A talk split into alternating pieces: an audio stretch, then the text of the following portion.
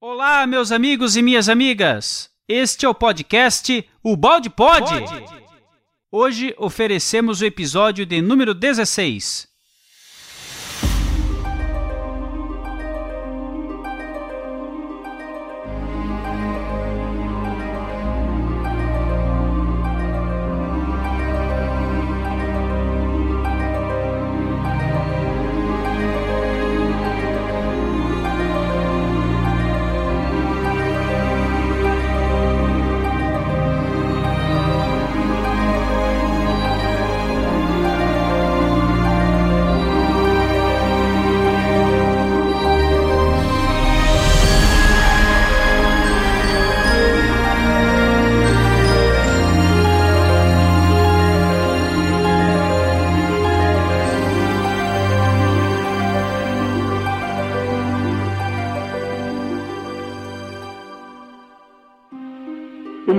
Não é o que todos quereriam, isto é, o de oferecer-me como um seguidor a mais para engrossar as fileiras deste ou daquele grupo, mas o de fazer pesquisas para resolver problemas ainda não resolvidos, esclarecer dúvidas, compreender mistérios, responder a perguntas às quais religiões, doutrinas e filosofias ainda não responderam.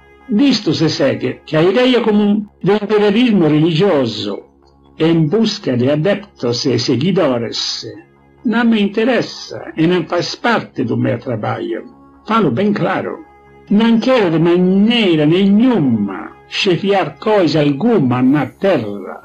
Não quero conquistar poder algum neste mundo.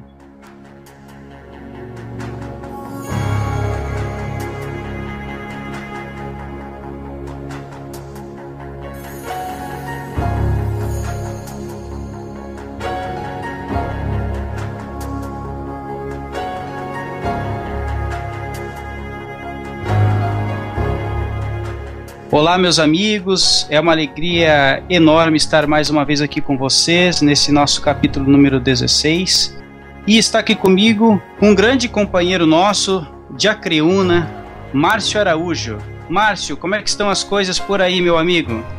Olá, Clairton. É um prazer estarmos reunidos mais uma vez, estudando a obra do nosso querido professor Balde. Aqui em Acreúna, graças a Deus, estamos bem contentes em participar mais uma vez desse estudo do capítulo 16.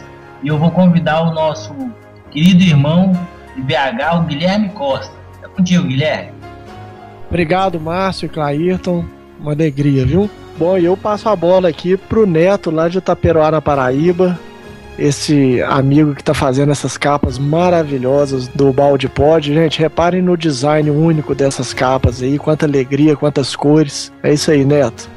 Olá, meus amigos. Muito obrigado, Guilherme. Que bom que você gosta aí da, das capinhas.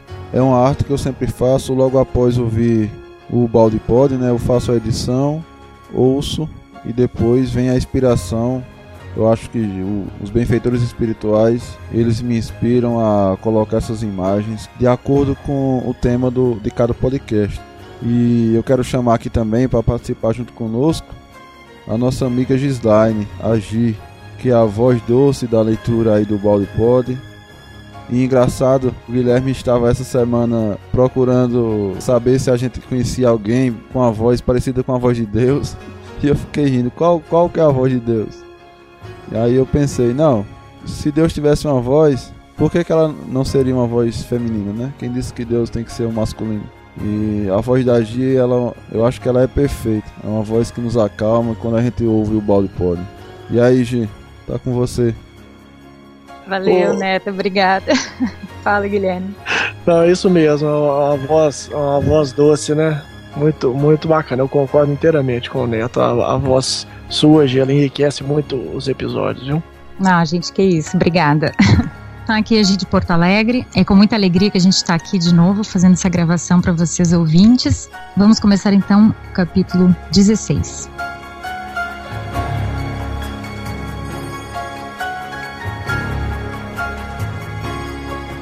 Este é mais um podcast do Portal Pensar. E hoje faremos o estudo do capítulo número 16, intitulado Do Separatismo à União, da obra A Lei de Deus, do professor Pietro Baldi.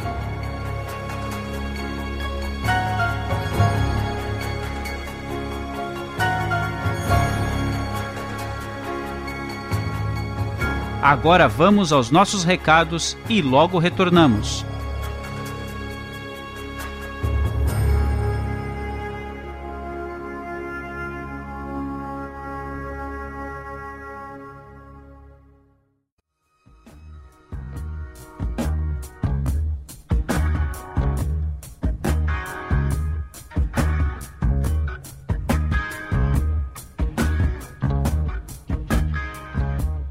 Hoje, nos nossos recadinhos, o Guilherme irá trazer algumas surpresas para nós. Fala aí, Guilherme, o que é que você nos traz aí? Isso aí, Neto. Demais amigos, vou contar para vocês o seguinte. Nós temos no próximo episódio uma surpresa muito legal que nós gravamos do capítulo 9 ao capítulo 16 com Maurício Crispim, do Instituto IBIS, Instituto é, Brasileiro de Benemerência e Integração do Ser, que tem sede em Brasília e Goiânia. O Maurício Crispim é um estudioso da obra de Ubaldi, um cara muito divertido, muito bacana, muito sério e traz para gente conhecimentos com entretenimento e com seriedade também. Então, ao mesmo tempo instrutivo e divertido. Vocês podem entrar lá, fazer os cursos também no IBS, podem procurar por Instituto IBS com dois Bs, IBBIS, IBIS no YouTube, que vocês vão ver os cursos do Instituto. Tem diversos cursos muito interessantes que vale a pena fazer. E o Maurício Crispim vai conversar conosco no próximo episódio, portanto vocês não podem perder. Temos também que divulgar aqui, viu, Neto?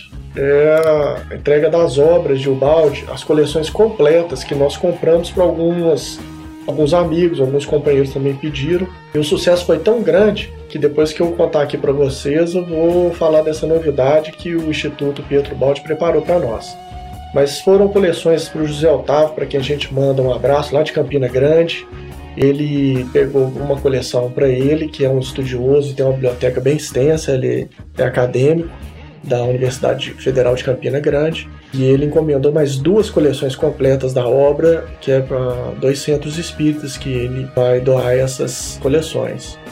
Nós tivemos também a Fraternidade Espírita Oswaldo Cruz, em Petrópolis, Instituto Religioso Nova Jerusalém, lá em Fortaleza, um abraço, irmã Ila, a Fundação Elio de Amparo à Criança, aqui em Belo Horizonte, o Centro Espírita Nosso Lar, em Igrejinha, Escola Igrejinha, no Rio Grande do Sul, a Escola Estadual José Cândido de Godói, em Porto Alegre, no Rio Grande do Sul. Também para o Centro Espírita em Sabará, na figura do nosso amigo Alexandre, que levou a coleção lá para fazer essa doação. E o resultado foi tão bom, pessoal, que o Marquinhos, para quem a gente também manda um abraço lá do Instituto Pietro Baldi, ele criou uma promoção que agora qualquer pessoa pode comprar a obra completa do professor Ubaldi com um desconto enorme a toda a coleção. Sai por R$ 99,00, pessoal, é inacreditável. É uma coleção que custa 288 reais, saindo por R$ 99,00, 24 volumes, a obra completa do professor Ubaldi. E para isso é bem simples e eu vou contar para vocês agora o que, que vocês têm que fazer. Bom, vocês vão entrar no Instituto Pedro Baldi, vão entrar no site do Instituto, lá tem livraria. Vão entrar na livraria do Instituto. Vocês vão fazer então um cadastro de vocês. É importante já estar tá com o cadastro feito e fazer o login depois que fizerem o cadastro e entrar no site logado no nome de vocês, na conta de vocês. E vocês vão, na parte que está escrito coleção, vão colocar na hora de depois de colocar comprar, vocês vão entrar com um código promocional que é tudo em letras maiúsculas, Portal Pensar.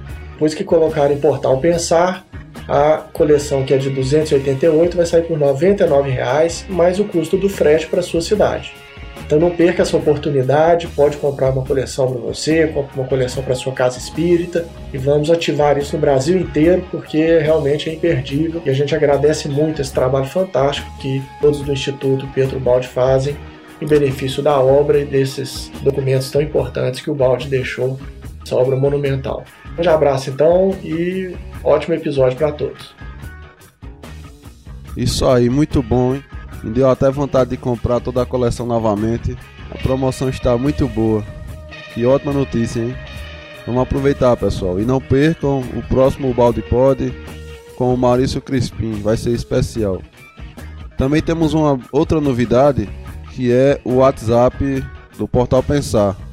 Então, se você quer enviar seu recadinho de áudio aqui para a gente passar no podcast, ou então a sua mensagem de texto, você pode estar tá enviando aí para o nosso WhatsApp. O número é 21 965 18 9204. Deixa lá seu recadinho que a gente vai ler com todo carinho e responder para vocês. Também pode enviar o seu recado para o nosso e-mail, que é contato@portalpensar.org. Um abraço a todos e vamos lá para o nosso episódio. Muito obrigado por estar nos ouvindo. Um grande abraço e sempre com Deus.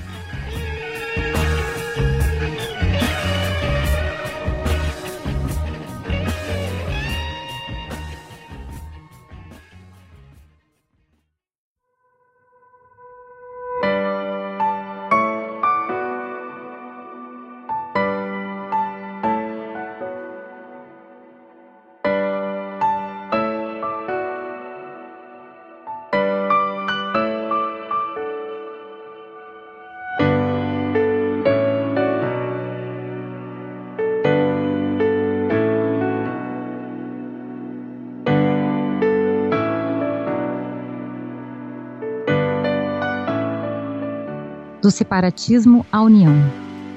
A realização da lei no mundo, ela nos impulsiona a evoluir para a ordem e a unidade.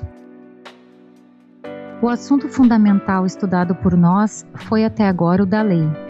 Sua presença, conteúdo e ação, conhecimento que nos leva para nova maneira de conceber a vida com uma melhor consciência de nós mesmos, proporcionando-nos uma norma para nos conduzirmos sabiamente para o nosso bem. Explicamos que a lei está acima das religiões e filosofias particulares, as quais abrange porque é a lei universal da vida, da qual ninguém pode fugir, porque ninguém pode fugir da vida e das suas leis.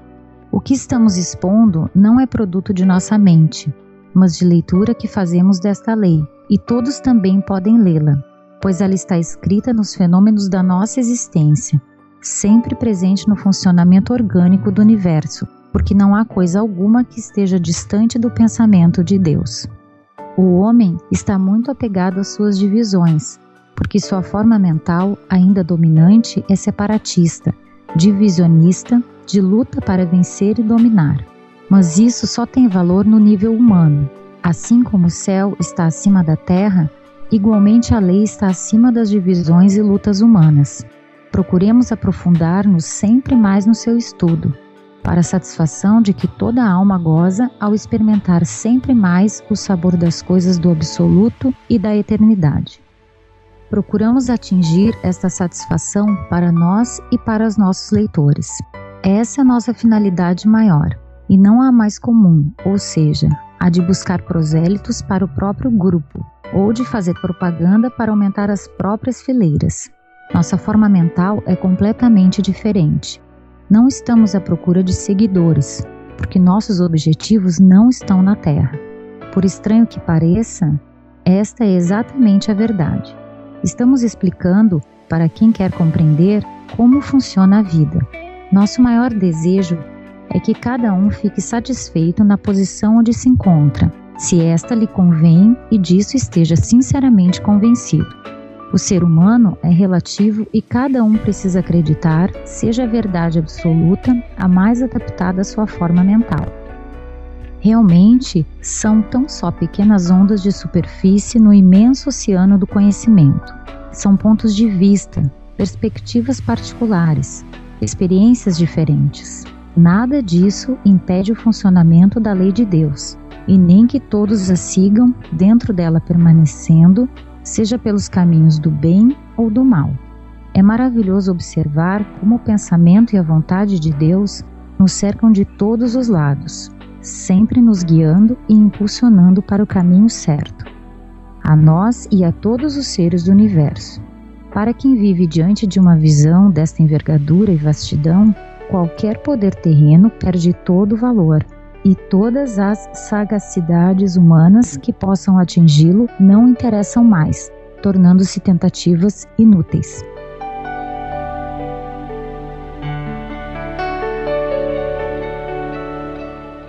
Mais uma vez, meus amigos, o professor Ubaldi ele vem esclarecer a sua intenção. Fica muito claro que ele não deseja mexer com quem esteja satisfeito com aquilo que, com que lhe convém, como ele escreve ali. Não só que convenha, mas que esteja sinceramente convencido. Aqueles que estão envolvidos em determinada filosofia, muitas vezes não ficam sinceramente convencidos. Eu, de minha parte, até onde venho estudando um balde, é, uma, é um crescente, é um crescente este convencimento, porque eu não encontro um ponto de separação, uma lacuna, né? muito pelo contrário, né? ele vem preencher imensas lacunas que existiam anteriormente. É uma coisa que eu acho interessante nesses parágrafos é que, ele menciona, no final do primeiro mais precisamente, a diferença né, que ocorre quando nós experimentamos o sabor de coisas do absoluto. E de fato, nós estamos aqui no relativo, né? Nós estamos no relativo e experimentar coisas do absoluto me faz pensar assim, logo no sistema, né? O sistema é o absoluto, aqui tudo é relativo. E, enfim, essa questão, né, de como será então lá neste absoluto, talvez nesse momento seria perguntar, questionar demais, né? Porque estaríamos querendo saber, conhecer é, Deus em sua profundidade, quando o que nos resta nesse momento é identificar e apreciar as manifestações divinas de Deus e necessariamente compreender a sua lei. Compreendendo a sua lei, observando, constatando o funcionamento da sua lei, é que nós vamos experimentando um gostinho né, desse absoluto. O que, que você acha disso, Guilherme?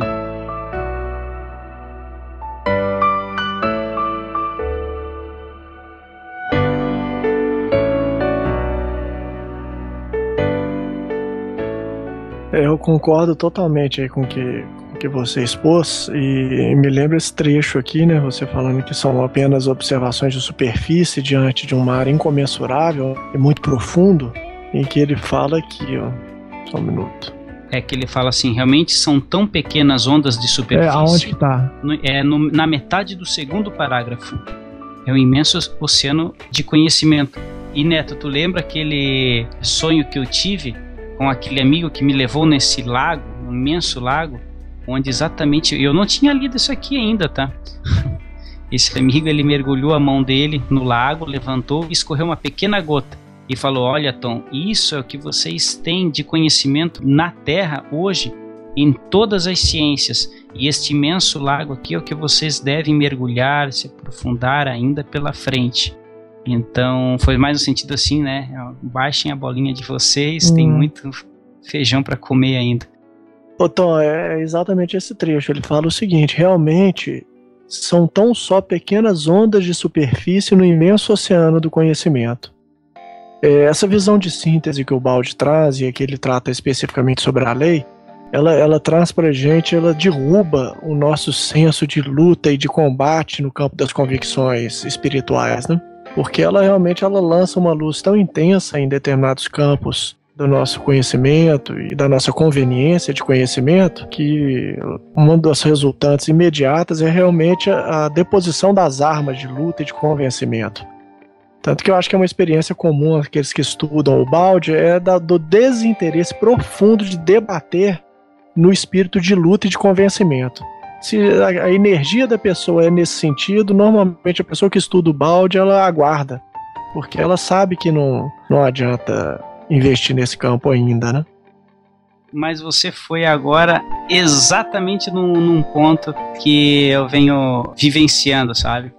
quando eu sinto que a pessoa ela não tem, ela não tem a mínima, é, não abre um mínimo campo mental assim para de, de, diálogo, eu não vou te dizer assim que é desanimador, mas a gente é, acaba apaziguando, tendo calma, porque você não não te não me impulsiona a, a, a empregar energia né? Porque você sente exatamente isso, você sente aquele campo é, mental de bloqueio como uma barreira, né? E se o terreno ele é árido, né? Não adianta, né? A gente semear ainda, né?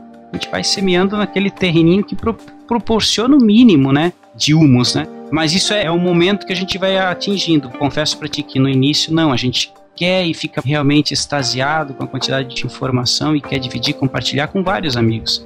Mas num segundo momento, realmente a gente já tem essa sacada aí. Neto, vou te chamar agora, meu amigo lá de Itaperuá, pois não?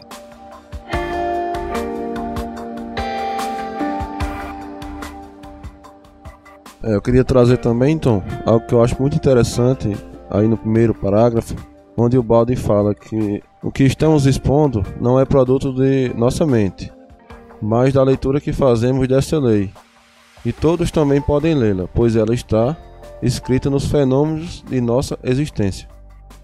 E quando ele fala aí que todos podem ler essa lei, realmente é verdade. E eu acho que essa é a causa dessa grande divisão de várias religiões.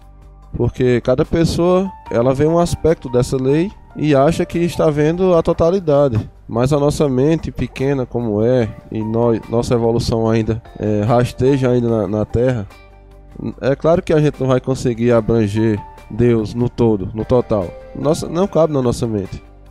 E pela vaidade, pela o nosso instinto, né, que a gente traz desde o animal, né, do animal ele querer se pôr em destaque para conquistar o espaço ali no seu meio a gente também tenta conquistar esse espaço e querer ter essa totalidade e não aceitar muitas vezes que outros irmãos também possam ver outros aspectos da lei. A gente sempre acredita que o que nós sabemos é o máximo.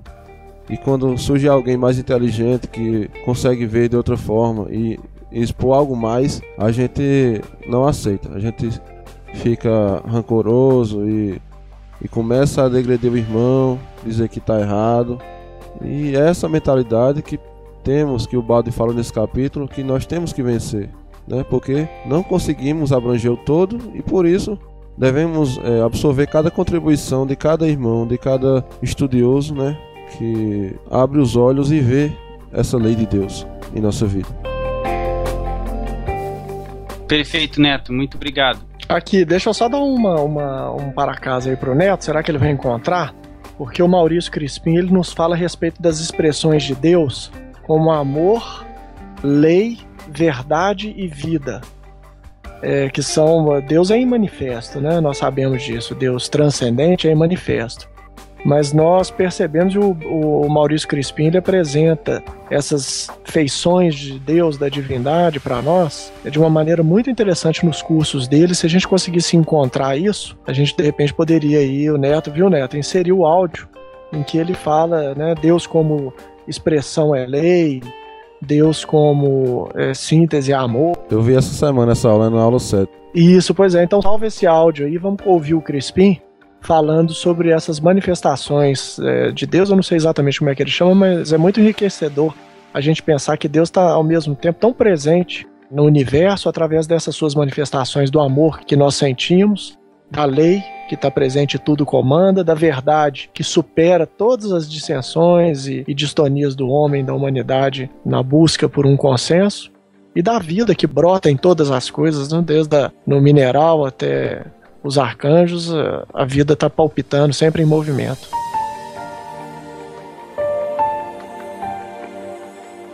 Ok, Guilherme, então vamos aí ouvir o Maurício Crispim no curso Ondas de Transformação.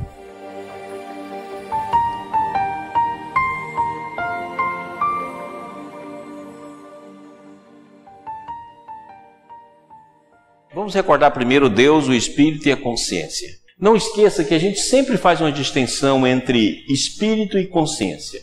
Lembra da nossa definição de espírito? Espírito é um. Como, como fala Paulo de, de Tarso em várias das suas epístolas, o espírito é um. E como diz Jesus também no Evangelho de João, Pai, que eles sejam um, assim como nós somos um. Então o espírito é um. Esse espírito sendo um, na verdade, ele é formado, como nós já falamos tantas vezes, né? De Deus, individualidade totalidade e unidade. A individualidade, cada ser é único. Então, por isso que está aqui individualidade. Cada ser é único. Totalidade. Todos os seres são semelhantes uns aos outros. Ou seja, aqui nós temos a semelhança. Unidade. Aqui nós temos a imagem, a unidade no amor. O que cria a unidade o amor. E Deus, Deus Pai. Então, o Espírito é Deus, unidade, totalidade, individualidade. Consciência é nada mais do que a contração da individualidade e da totalidade. Então, consciência é um atributo da queda. O espírito é um só, formado de Deus, unidade, totalidade e individualidade. A consciência, no momento que a contração da consciência pelo processo da totalidade da individualidade, surge então a consciência. E essa consciência vai se contraindo até que ela chega a ser uma consciência atômica, uma consciência espaço-temporal. A partir daí, então, nós temos a matéria. Então, todos os níveis de consciência se manifestam em nós: a consciência física, a consciência vital, a consciência mental, a consciência intuitiva, a inconsciência iluminada, a consciência superior. São níveis de consciência que existe dentro da nossa alma que vai ter o seu campo mental correspondente. Então é importantíssimo a gente fazer a diferença. O que nós estamos chamando aqui de espírito é espírito com letra maiúscula. Espírito no sentido do ser, do, do ser real, do ser único, o ser que tudo transcende, formado de Deus, unidade, totalidade e individualidade. Agora, o que nós chamamos de consciência são estados coletivos individuais da, no processo de descida. Os campos mentais são reflexos desses campos de consciência. E os campos físicos os campos vitais são reflexos do processo da evolução e dessa própria mente. Então, antes da consciência existe o espírito, antes da mente existe a consciência e antes da matéria existe a mente. Então, a mente tudo coordena, por isso que a mente é capaz de interagir, tudo é uma substância só. A matéria, nós poderíamos falar que a matéria é o espírito, a substância espírito na sua fase negativa, e o espírito é a, a mesma substância no seu sentido positivo. Entre elas vão ter graus de consciência, que é o que nós temos estudado. E, consequentemente, nós temos então Deus. Deus nós já falamos também várias vezes. Deus como princípio é lei, Deus como essência é amor, Deus como ser é a verdade e Deus como substância é vida. Então, quando o Senhor Jesus fala, conhecereis a verdade, a verdade vos libertará, ele está indicando que nós conheceremos Deus. É a mesma expressão que ele também diz no Evangelho de João: é, Todas as palavras que eu ensinei, ouvi de ti, Senhor. A palavra de Deus é a verdade. Então, Deus como ser é a verdade. Deus como substância é a vida. Deus como essência é o amor. Deus como princípio é lei.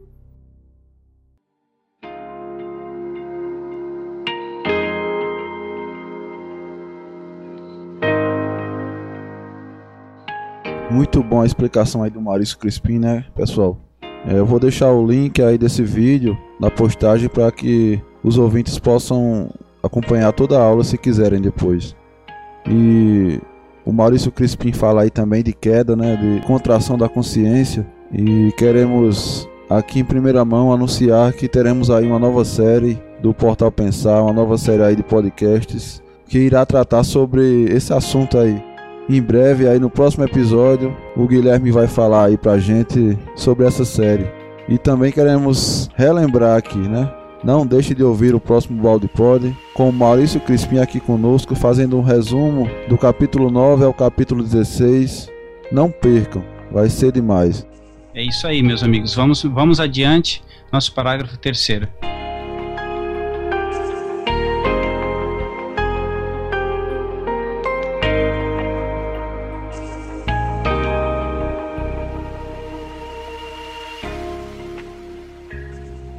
Nós podemos oscilar livremente de um polo para o outro, do bem para o mal, da luz para as trevas.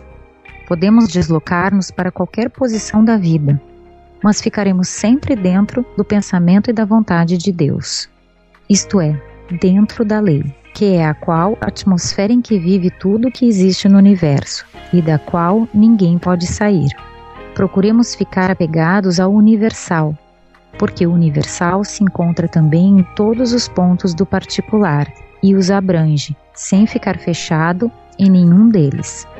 Somente subindo a esse nível mais alto é possível superar as divisões e lutas humanas que fazem da Terra um inferno. Só assim atingiremos a paz e a harmonia que conseguiu ascender a esse nível de vida. Não deseja mais o triunfo de grupo particular algum e separado, mas só a compreensão recíproca e harmonia universal. Procuramos, assim, demonstrar para nos convencermos que só podemos alcançar a maior alegria de sairmos do estado de separatismo, luta e desordem que tanto atormentam o mundo encaminhando-nos sempre mais para a unidade, a paz e a harmonia, princípios fundamentais da lei.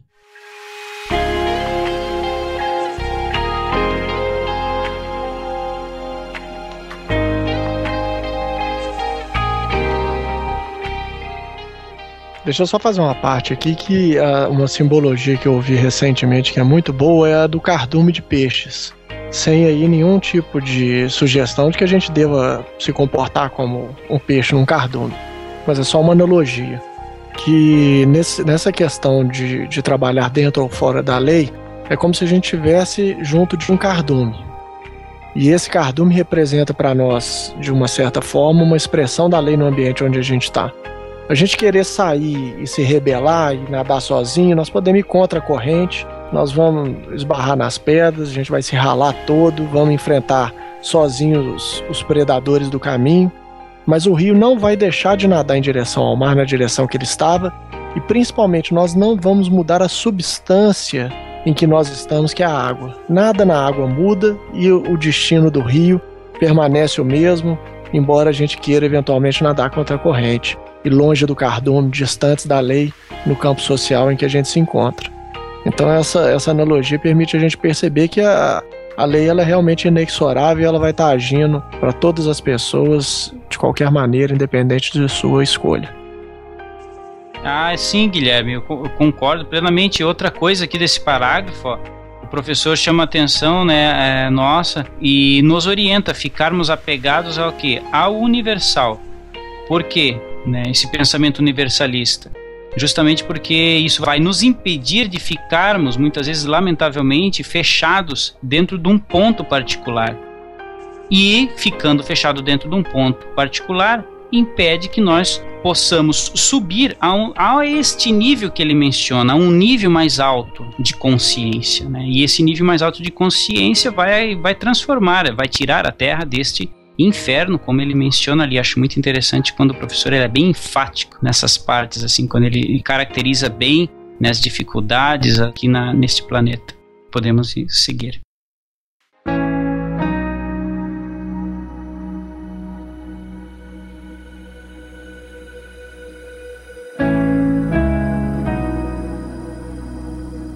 É exatamente neste sentido que se está orientando o progresso da civilização humana. É neste sentido que estamos orientados e procuramos orientar os outros. Geralmente, nesse particular, o que mais interessa ao homem é a sua salvação pessoal. Para atingi-la, ele acredita ser necessário apenas pertencer ao seu grupo, que pode garanti-la, porque possui e contém toda a verdade, ao passo que os outros grupos contêm todos os erros. Assim, imaginando possuir toda a verdade, o indivíduo fica satisfeito, porque sua salvação está assegurada, e esta é o que mais lhe importa, enquanto os outros, possuindo somente erros, estão perdidos. E essa certeza para ele é muitas vezes também motivo de satisfação. Assim, quando o indivíduo sustenta seu grupo e a verdade que este possui, fica livre para viver sua vida como melhor lhe convém. Praticar na vida os princípios de uma religião que, na sua forma particular, reproduzem mais ou menos os princípios gerais da lei, já é outra coisa, menos urgente, que se pode também pôr de lado como secundária. Mas, de fato, a lei representa o verdadeiro, o mais precioso conteúdo das formas e crenças de todas as religiões. Entretanto, se estas não são usadas na Terra como um meio para realizar os princípios da lei, a presença delas é inútil, porque fica frustrado seu objetivo principal, ou seja, guiar-nos e impulsionar-nos para os justos caminhos, levando-nos a Deus. Este objetivo principal é a que aqui estamos pregando, procurando não exclusividade e condenações, mas compreensão e união.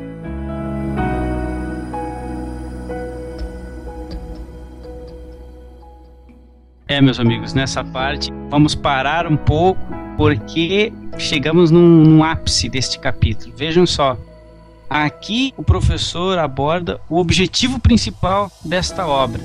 Vamos nos ater à informação. Veja, a maneira serena e tão incrível a maneira com que o professor ele é objetivo, nos explica e, e diferencia para que serve a religião.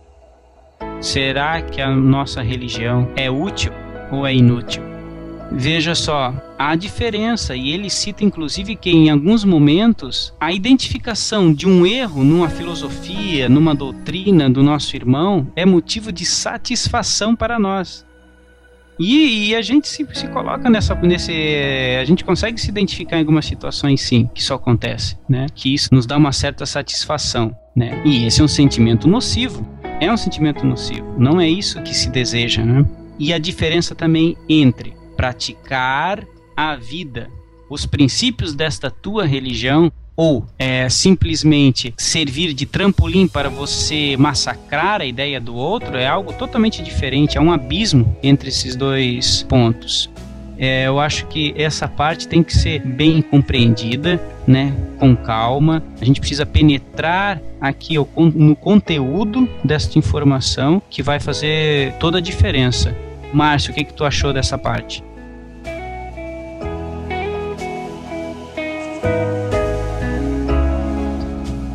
Tom, interessante essa, essa colocação do professor e que a gente já vem ouvindo constantemente várias vezes, já desde os nossos nosso início na, diante da doutrina, um comentário que a espiritualidade nos traz no Evangelho. Ele nos alerta que as religiões ela tem como objetivo nos reconduzir a Deus. E se ela não tem, e ela não estiver atingindo esse objetivo, ela está falhando, porque ela tem como objetivo reconduzir, religar, literalmente, a Deus. Né? Então, quer dizer, nós evoluídos, tendo-nos que agora percorrer esse caminho evolutivo de retorno ao ser amoroso de Deus, a religião tem como objetivo isso. E muitas das vezes nós estamos utilizando a religião como marco divisor, como é, marco de perseguição aos nossos irmãos. E nós estamos observando isso em todo o planeta. Só que a, a religião tem como objetivo contrário, nos reconduzir a Deus, nos alertar para esse problema. E o professor, nessa passagem, ele maravilhosamente nos conduz a esse raciocínio.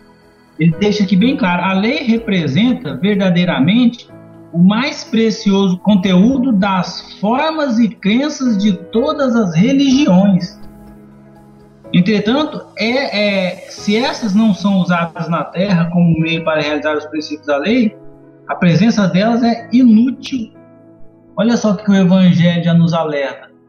Se nós não estarmos sendo reconduzidos a Deus através da nossa religião, daquela que professamos, ela está falindo. Consequentemente, nós estamos mais uma vez falindo perante essa, essa oportunidade bendita de evoluirmos. Sabe o que, é que esse comentário seu me lembra? É a afirmação de que o Balde é o primeiro e será conhecido no futuro como o primeiro cientista do espírito. É, como ele trata da lei, do estudo da lei, se as religiões tivessem essa visão de si mesmas, no sentido de fazerem o mesmo esforço que a ciência faz por renovar-se, ainda que com muita dificuldade, porque ela também está sujeita a dogmatismos, a religião avançaria muito no, no, na busca da verdade, avançaria muito na sua própria evolução, se apegando ao estudo da lei e da interpretação da lei, sempre mostrando faces novas diante da nossa evolução, diante da evolução do nosso conhecimento, das nossas abordagens. Então, isso me lembra bastante o balde cientista e o esforço que as religiões deve, deveriam fazer para é, se manterem atualizadas na interpretação religiosa, como a ciência o faz em relação às coisas físicas e materiais. É, Guilherme, eu gostei mais ainda do que o professor Maurício comentou conosco uma vez que o Balde é o primeiro cientista do mundo interior. Né? Você falou o primeiro cientista do espírito. Eu achei mais, mais, mais interessante, o primeiro cientista do mundo interior. E realmente, eu acho que vai ser reconhecido e em breve, viu? Em breve, não vai levar muitas, muitos séculos, vamos dizer assim.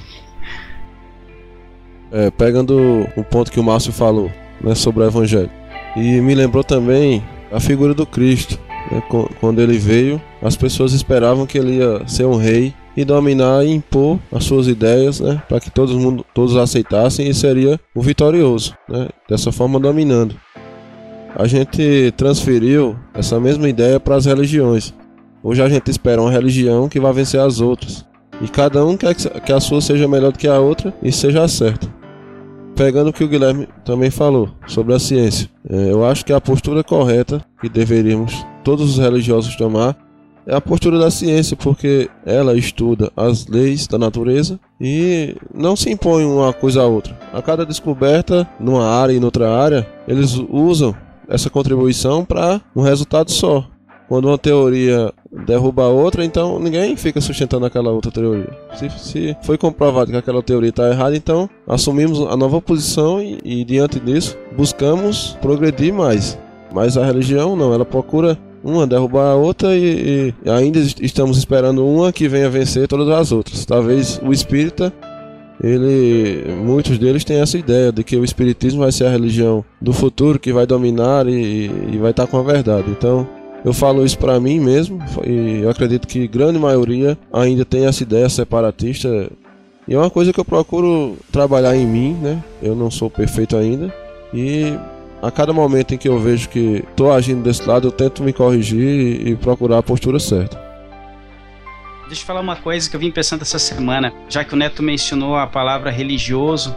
O nosso amigo Márcio falou em religare, né, que é uma palavra que eu gosto muito, ao invés de utilizar religião, é qual é o teu religare, meu, meu amigo? Teu religare, porque a própria palavra religião ela já traz em si um peso, uma energia, muitas vezes não muito boa, tendo em vista aí os abusos que nós já comentemos. Mas uma coisa que eu pensei essa semana, viu, o Neto, é a diferença entre você ter uma religião e você ser um religioso.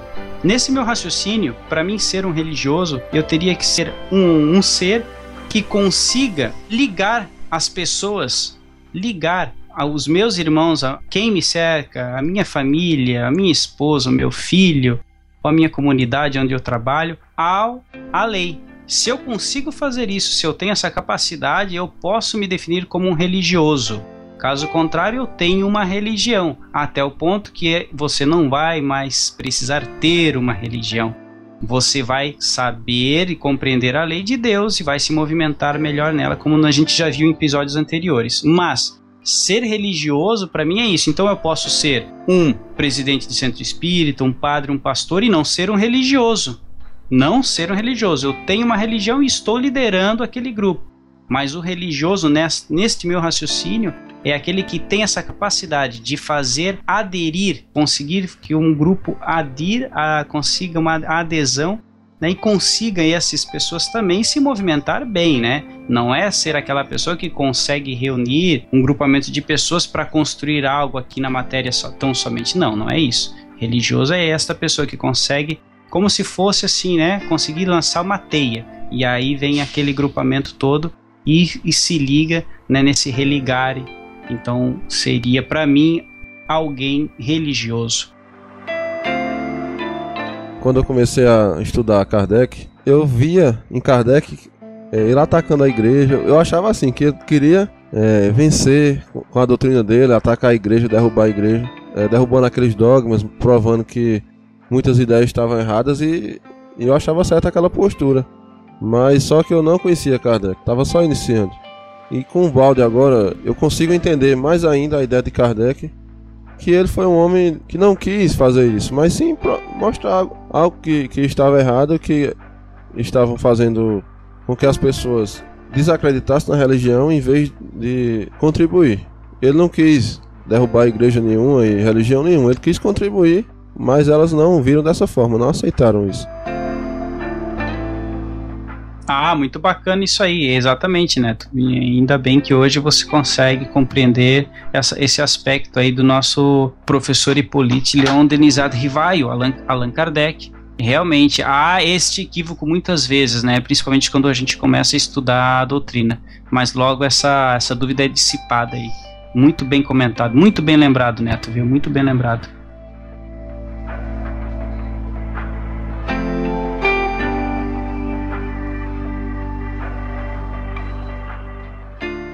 De fato, como agora dizíamos, é nesta direção que está orientado o progresso da civilização humana. Um dos maiores problemas que o mundo de hoje tem de enfrentar e resolver é o da unificação em todos os campos: político, econômico, demográfico, religioso, social.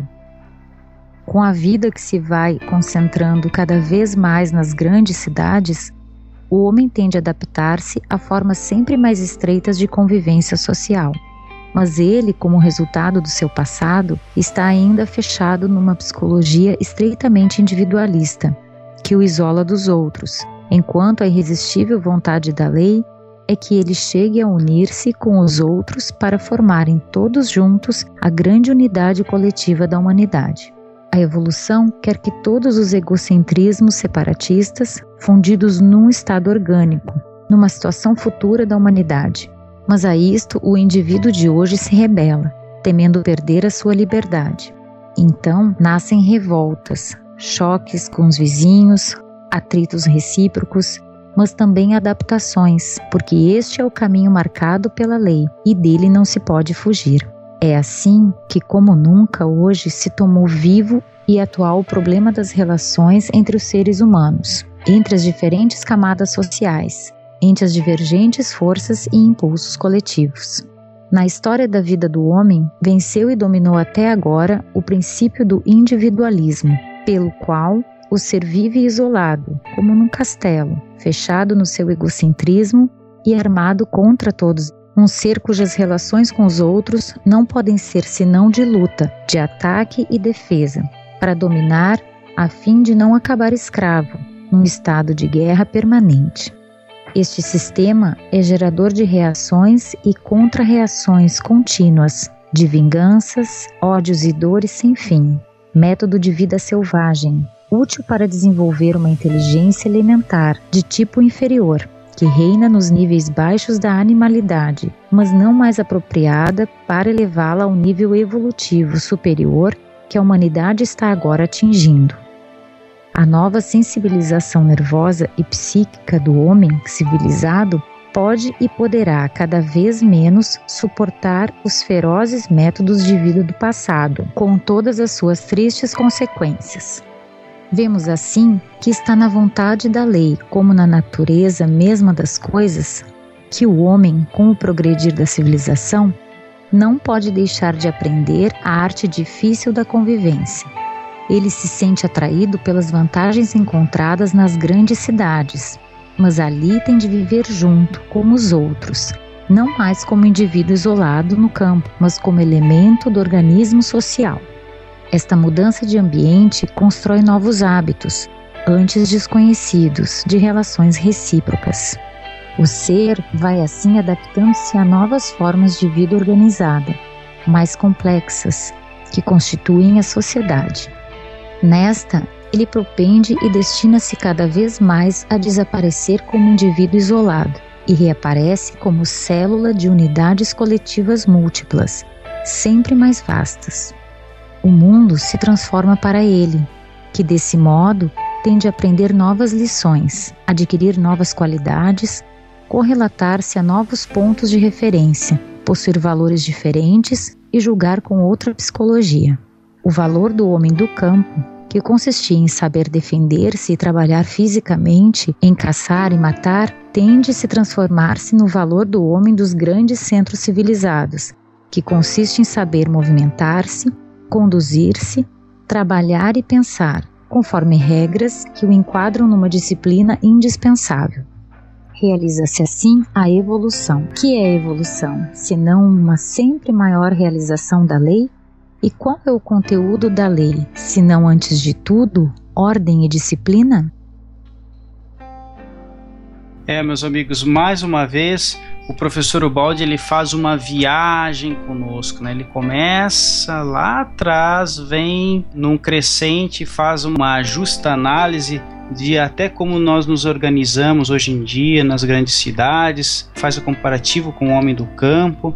Mas uma parte que me chama muita atenção aqui é quando ele fala desta nova sensibilização nervosa e psíquica do homem civilizado, que não poderá mais suportar as maneiras ferozes com que muitas vezes nós viemos conduzindo nossa vida no passado. Muito interessante Aqui, essa parte. Deixa, é, me, me lembrou também o seguinte: eu não vou lembrar onde que eu estudei isso, mas há um tempo atrás eu ouvi uma história que é a seguinte: a primeira, quando se manifesta no homem a energia psíquica e ele, pela primeira vez, dá conta da sua própria existência como ser autônomo, né, manifestando aquilo que na doutrina espírita se chama de pensamento contínuo e é, autoconsciência do eu, a primeira coisa que o homem faz é usar sua energia para o trabalho manual, o trabalho à força. Ela nasce no sentido de dominar o ambiente, dominar os animais, dominar o fogo, dominar é, o abrigo. Então o homem busca a utilização da força para dominar o ambiente. Mas rapidamente isso se chama Shudra, essa energia psíquica. Eu li que ela, o nome dela seria Shudra, o nome que se dá na cultura oriental, né, uma dessas culturas orientais, para esse tipo de energia. Depois, então, ele vai é, fazer, aplicar, ele percebe que ele pode aplicar força para dominar o outro. Então, ele já, já muda, é, que esse, o Shudra seria o trabalhador. Depois, o guerreiro se não me engano, é Shuda, Cátria, Vipra e, e. Então é isso mesmo. O, o Vipra, ele já é aquele. É, o trabalhador, a força usada para o domínio do outro. Então é o guerreiro. À medida que a força vai se estabilizando, surge uma energia nova que é da astúcia. Então é o Cátria que vai começar a fazer o uso da astúcia para poder dominar a força. Eu não sei se está ficando claro para vocês. Ou seja, o Catra ele seria, por exemplo, os primeiros pajés que vão utilizar o conhecimento das ervas medicinais para se tornarem úteis e até mais respeitados do que os guerreiros. Então começam os primeiros protopolíticos a que organizam o ambiente social das tribos e usam os guerreiros para dominar a tribo vizinha, e com isso eles se tornam líderes. Então, pouco a pouco, a astúcia vai dominando a força. E depois ela vai se sutilizando ainda mais, que é o Vesha, que é essa energia do o economista, o banqueiro, os líderes de empresas. E essa é exatamente o ápice dessa energia psíquica comandando o planeta. Né? Então aqui ele fala exatamente disso: olha, o valor do homem do campo, que consistia em saber defender-se, trabalhar fisicamente, em caçar, matar, ou seja, organizar o seu ambiente, depois ele vai se transformar no guerreiro que vence pela força, impõe pela força em relação aos outros, vai se transformar no imperador que coordena os exércitos, que vai se transformar no banqueiro da Idade Média que cria moeda, o sistema monetário, até que ele vai ser substituído pelo homem novo, que trabalha com valores completamente novos, diferentes e que também vai dominar tanto o forte como o astuto. Muito bom, Guilherme, muito bom mesmo. Neto, que mais?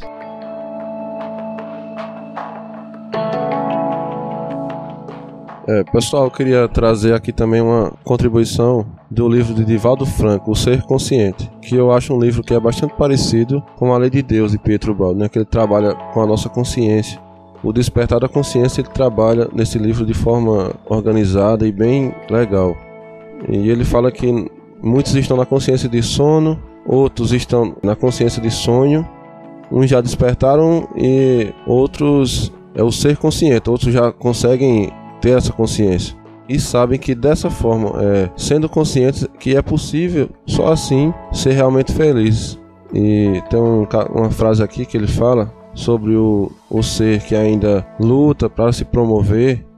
Ele fala assim: toda vez que alguém se promove, chama a atenção, mas não se realiza. Pelo contrário, agrada o ego e fica inquieto observando as, os competidores eventuais, pois que em todas as pessoas que se destacam vê inimigos, face ao próprio desequilíbrio, assim engendrando novas técnicas para não ficar em segundo plano, não passar ao esquecimento. ciúme, ressentimento, inveja, ódio, maledicência e um largo cortejo de emoções perturbadoras são os filhos diretos do ego, que deseja dominação, e na ânsia de promover-se nada mais logra do que projetar a própria sombra, profundamente prejudicial e iníquo.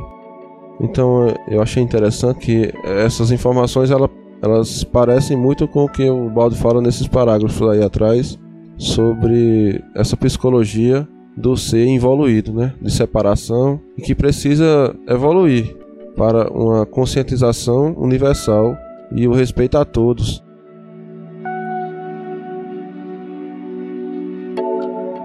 Olha, Neto, muito interessante. Mas eu, eu gostei muito, Neto. Trouxe aí com o que o Guilherme falou e o que você falou, fechou um raciocínio muito interessante. E não só de Valdo, né? Fala em despertar da consciência, outros grandes nomes aí falam nesse despertar. Muito bacana, viu só como as coisas vão se encontrando? Aqui, e o, o, o Tom, eu achei aqui onde eu encontrei. É, isso aí, na verdade, foi eu encontrei essas referências no trabalho do Prahabat Rajan Sarkar ele foi um civil indiano, ele desencarnou mais ou menos até na época do Balde.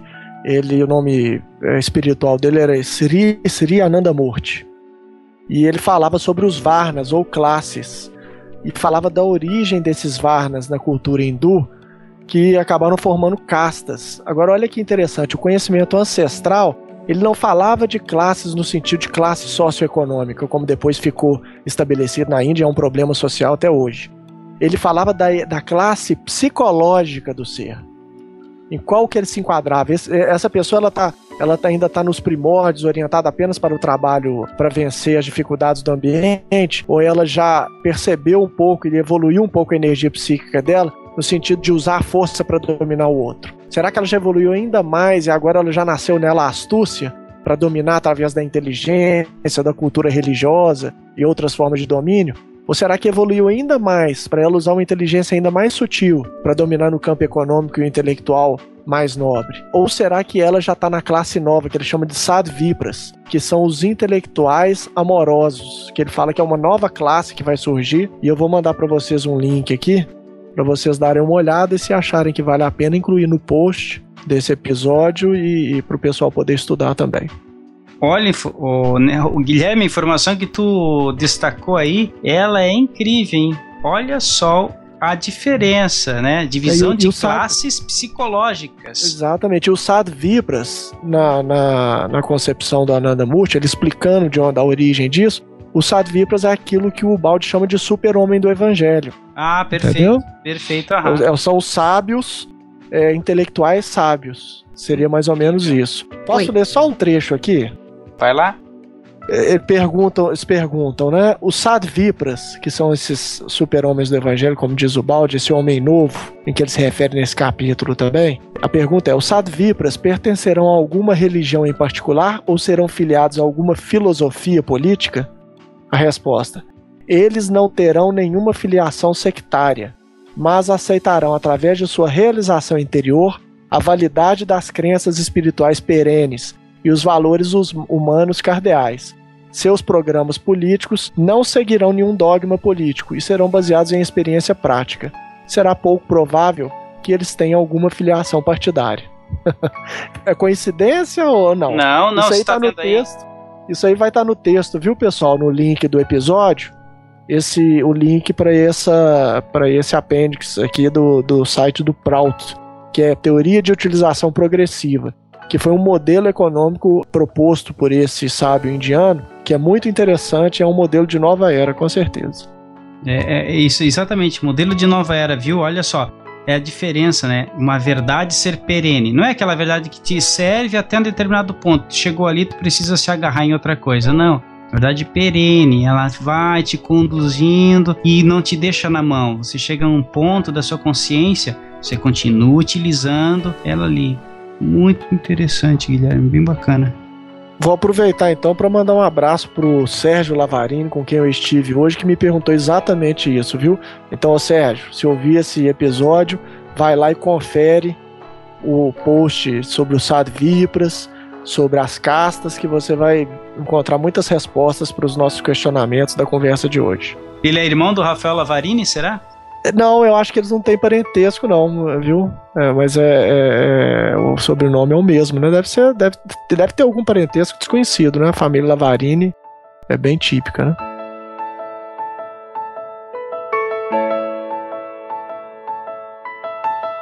O homem primitivo que pela primeira vez entra neste novo ambiente social traz consigo todos os seus instintos de ser individualista e por isso tende a opor resistência, gerando desordem na organização em que se sente preso. Mas esta representa uma unidade maior do que ele e por isso mais poderosa e por isso vence, constrangendo-o a aprender a viver na regra de uma disciplina, isto é, a evoluir para uma forma de vida mais adiantada. Tudo quer se queira, quer não, segue nesta direção.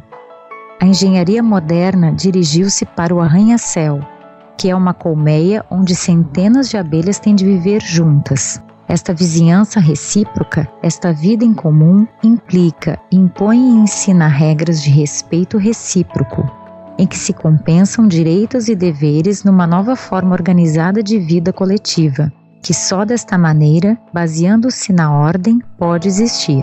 De todos os lados, tudo nos confirma que a vida progride do caos para a ordem, da desenfreada liberdade para a disciplina. Nisto consiste, como dissemos, o progresso, que é a realização da lei. Quando esse homem sai do seu apartamento, não encontra selvagens nem feras contra os quais deve lutar, mas carros que exigem disciplina de movimento no trânsito, Encontra na rua, nas lojas, nos escritórios, gente que exige respeito conforme regras de comportamento. Quanto mais um homem é civilizado, tanto mais ele tem de tomar nota da presença, exigências e direitos dos outros, dever, entretanto, a exigir reciprocidade. Quanto mais o homem é civilizado, tanto menos lhe é permitido ser individualista, egocêntrico, indiferente à vida dos outros. Esta pode parecer uma pesada disciplina, tanto que o ser primitivo contra ela se rebela, mas o fato de ela se basear na reciprocidade representa no fim uma vantagem para todos. O fato de ter de respeitar os direitos dos outros pode constituir, às vezes, uma renúncia à própria liberdade. Mas esse sacrifício fica depois bem pago, quando por ele recebemos, como recompensa, respeito para os nossos direitos. Só o homem civilizado, que tem deveres, pode exigir os correspondentes direitos. O homem da selva, na sua absoluta liberdade, não possui direito algum que não seja o da sua força, que na luta o defende contra tudo ele está sozinho, desprovido de toda a defesa da organização social. Tudo isto é problema de ordem e disciplina, mas estamos ainda no começo desse processo de reordenação. A disciplina é ainda formal, exterior de superfície. Ela representa tudo o que o homem conseguiu alcançar até hoje, mas com o progredir da civilização, a ordem terá de tomar-se sempre mais substancial interior e profunda, até transformar-se de simples regras de boas maneiras em compreensão recíproca, em psicologia de colaboração e unificação, até atingir o nível do amor para com o próximo, anunciado como meta final pelo Evangelho de Cristo. Este é o processo de descentralização do egocentrismo, que consiste na evolução da personalidade humana, que por este caminho se abre, desprendendo-se da prisão do seu primitivo egoísmo, desabrocha e floresce, até atingir o estado de altruísmo, isto é, da unidade em Deus, todos juntos e irmanados no mesmo organismo.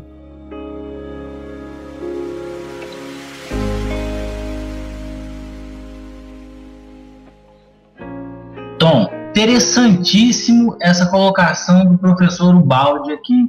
O que me chamou muita atenção, se nós pegarmos o, a questão 798 do Livro dos Espíritos e substituirmos a palavra espiritismo, na qual Kardec pergunta, indaga aos espíritos superiores, e colocarmos como lei, como evolução, porque no Kardec faz a seguinte pergunta: O Espiritismo se tornará uma crença popular ou ficará partilhado por algumas pessoas?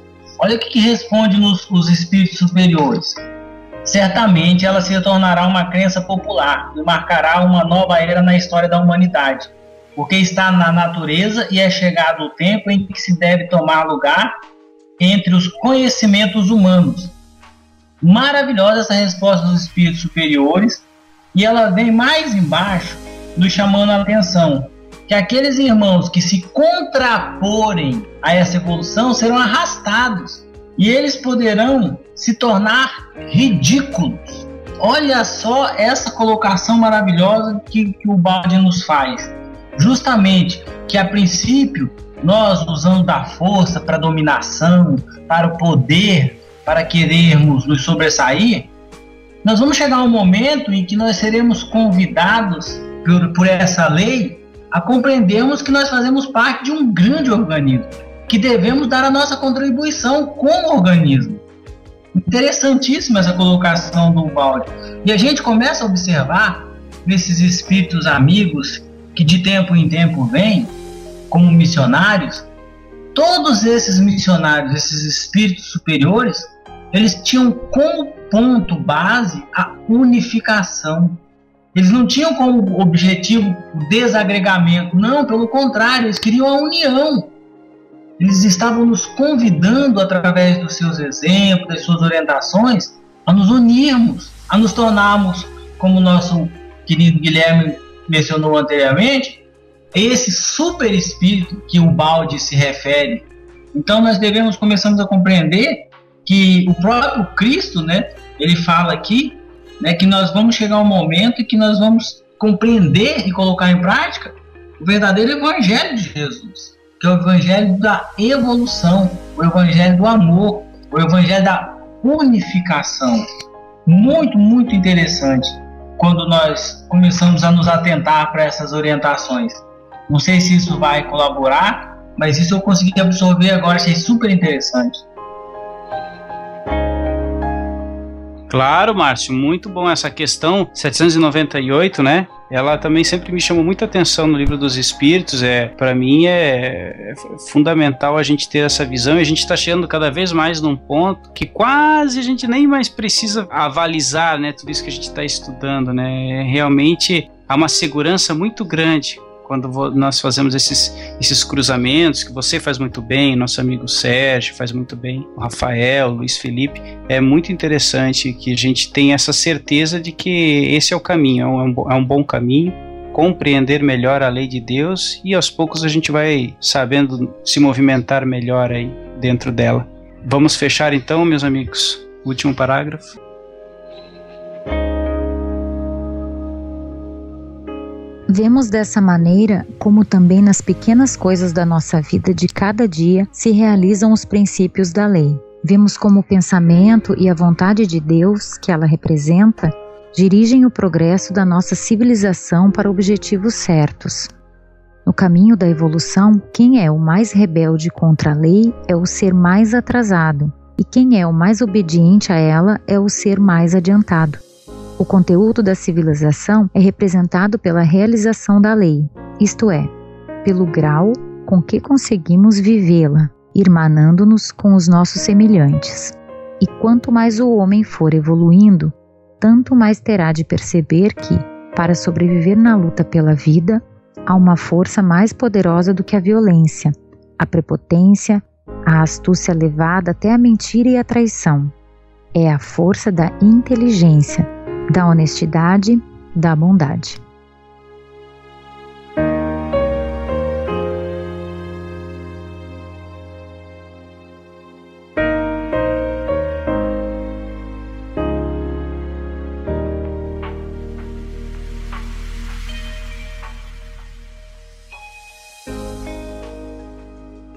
Falamos de utilidade. Não queremos roubar o tempo aos nossos ouvintes, mas sim fazer um trabalho útil para eles. É preciso usar com mais inteligência a nossa vida. Iluminados e conscientes deste nosso universo, colaborando com a vontade de Deus que o dirige, aprenderemos a ver tudo com outros olhos, então tudo será diferente. Então, ao invés de rebeldes construtores de sofrimentos, como hoje somos, nos tornaremos para o nosso bem obedientes construtores de felicidade. Seremos então amigos e colaboradores de Deus, obreiros seus na grande obra da vida e da sua subida para aquele. Porque, por termos compreendido a vontade dele, que quer só o nosso bem, nada quereremos senão realizá-la.